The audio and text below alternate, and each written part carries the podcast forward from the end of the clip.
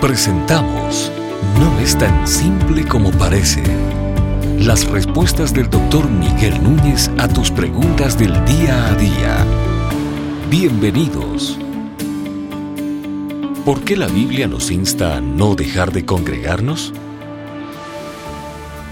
Voy a comenzar ilustrando qué es lo que ocurre para luego hablar un poquito más a fondo. No sé si alguna vez ha visto una fogata. Si ha visto una fogata, creo que sabes cómo se hace.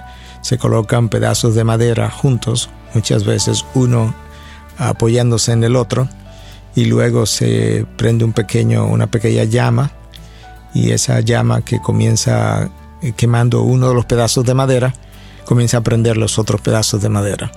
De esa misma manera, no sé si ha observado qué pasa en una fogata cuando tú separas los pedazos de madera uno del otro. La fogata se terminó, se apaga. Bueno, los cristianos somos así. Cuando ellos están juntos, ellos arden. Cuando ellos son separados, ellos se apagan. Lo que hace el congregar no hace varias cosas. Es aumentar nuestra fe. La pregunta es, ¿cómo aumenta nuestra fe cuando yo me congrego? Bueno, para comenzar, yo escucho la predicación de la palabra. Ah, yo adoro junto con otros hermanos. Entonces, no hay nunca una misma experiencia cuando tú estás en el lugar de los hechos que cuando tú lo ves por televisión.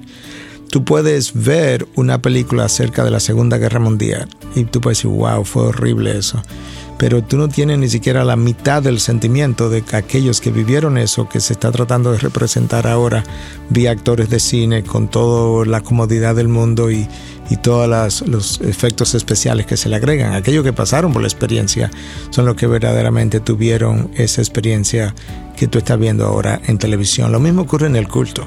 Tanto es así que Martin Lloyd Jones, considerado uno de los mejores predicadores, algunos lo consideran el mejor predicador del siglo XX, él por mucho tiempo no quería ni que grabaran sus sermones y él decía porque tú no puedes grabar la acción del Espíritu Santo en el momento.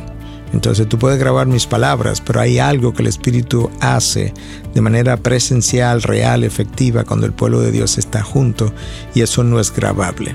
Entonces eso es, tú no vas a experimentar la misma cosa cuando estás en tu casa a través de un, del internet o de la radio o de computadora, escuchando un mensaje que cuando tú estás reunido con el pueblo de Dios. De hecho, el versículo exacto donde eso está es en Hebreo 10:25 que dice, no dejando de congregarnos como algunos tienen por costumbre, coma, sino exhortándonos unos a otros y mucho más al ver que el día del Señor, que el día se acerca.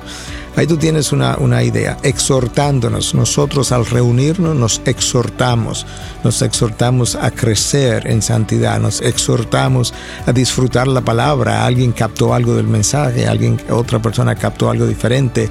Y alguien dice a mí me gustó mucho esto y el otro dice a mí me gustó mucho aquello y quizás de repente dice, cierto, a mí se, se me había pasado, yo no escuché eso bien.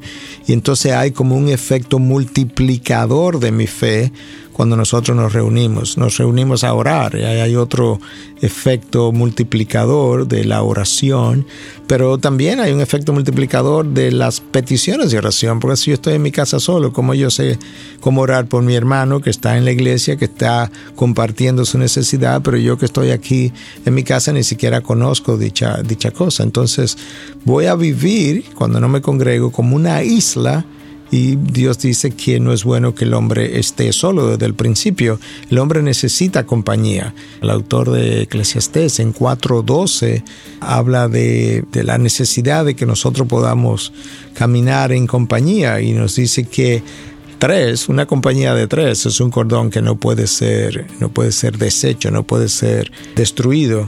El texto de Eclesiastés 4:12 que ya mencionamos dice lo siguiente, y si alguien puede prevalecer contra el que está solo, dos lo resistirán. Un cordel de tres hilos no se rompe fácilmente. Es un principio de sabiduría que nos dice que ciertamente cuando estamos solos somos más débiles. Cuando estamos unidos somos más fuertes. Cuando ya no solamente mi compañía es de uno, sino de dos más, pues ese cordel de tres hilos es todavía mucho más fuerte. En el caso del cristiano que está casado, él puede hablar de que él y su esposa son más fuertes que si cada uno de ellos está por separado. Y el tercer cordón, tercer hilo en ese caso sería Cristo que los ha unido en matrimonio. Y por eso es que ese cordón de tres hilos no se rompe tan fácil. Entonces ahí tú tienes una idea de cómo la unidad del cristiano uh, ejerce un efecto positivo sobre su fe y por tanto a nosotros no nos conviene dejar de congregarnos. Eh, actúa eso de manera negativa sobre nuestra fe. Estas y otras preguntas llegan hasta ustedes gracias a la valiosa colaboración de nuestros amables oyentes. Si deseas compartir con nosotros tus consultas e inquietudes, visita nuestra página de internet integridadysabiduría.org. Gracias por tu gentil atención y será hasta la próxima.